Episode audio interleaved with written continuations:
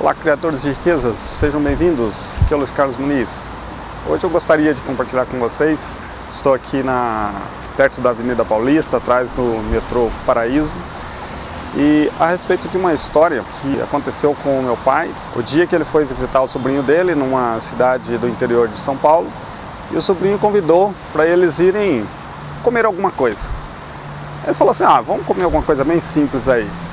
E saíram então, andando mesmo, é, para achar alguma coisa para comer lá na cidade.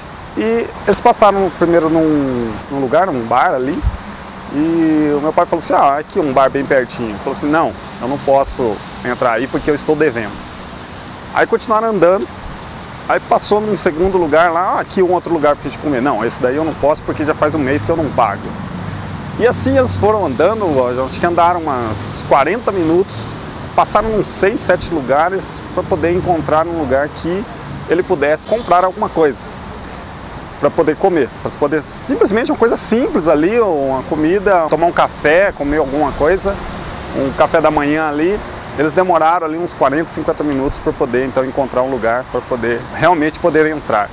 Então essa pode ser uma realidade que algumas pessoas né, vivem, mas eu não acredito que isso seja só pela falta de dinheiro muitas vezes é o nosso hábito de se enrolar mesmo, de compra aqui, não paga, compra ali, não paga. Então isso daí é algo que nós devemos então procurar não deixar acontecer conosco.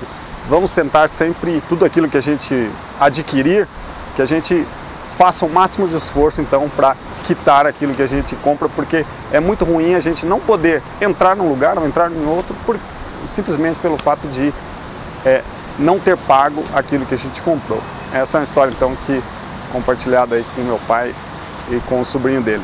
Obrigado, até a próxima.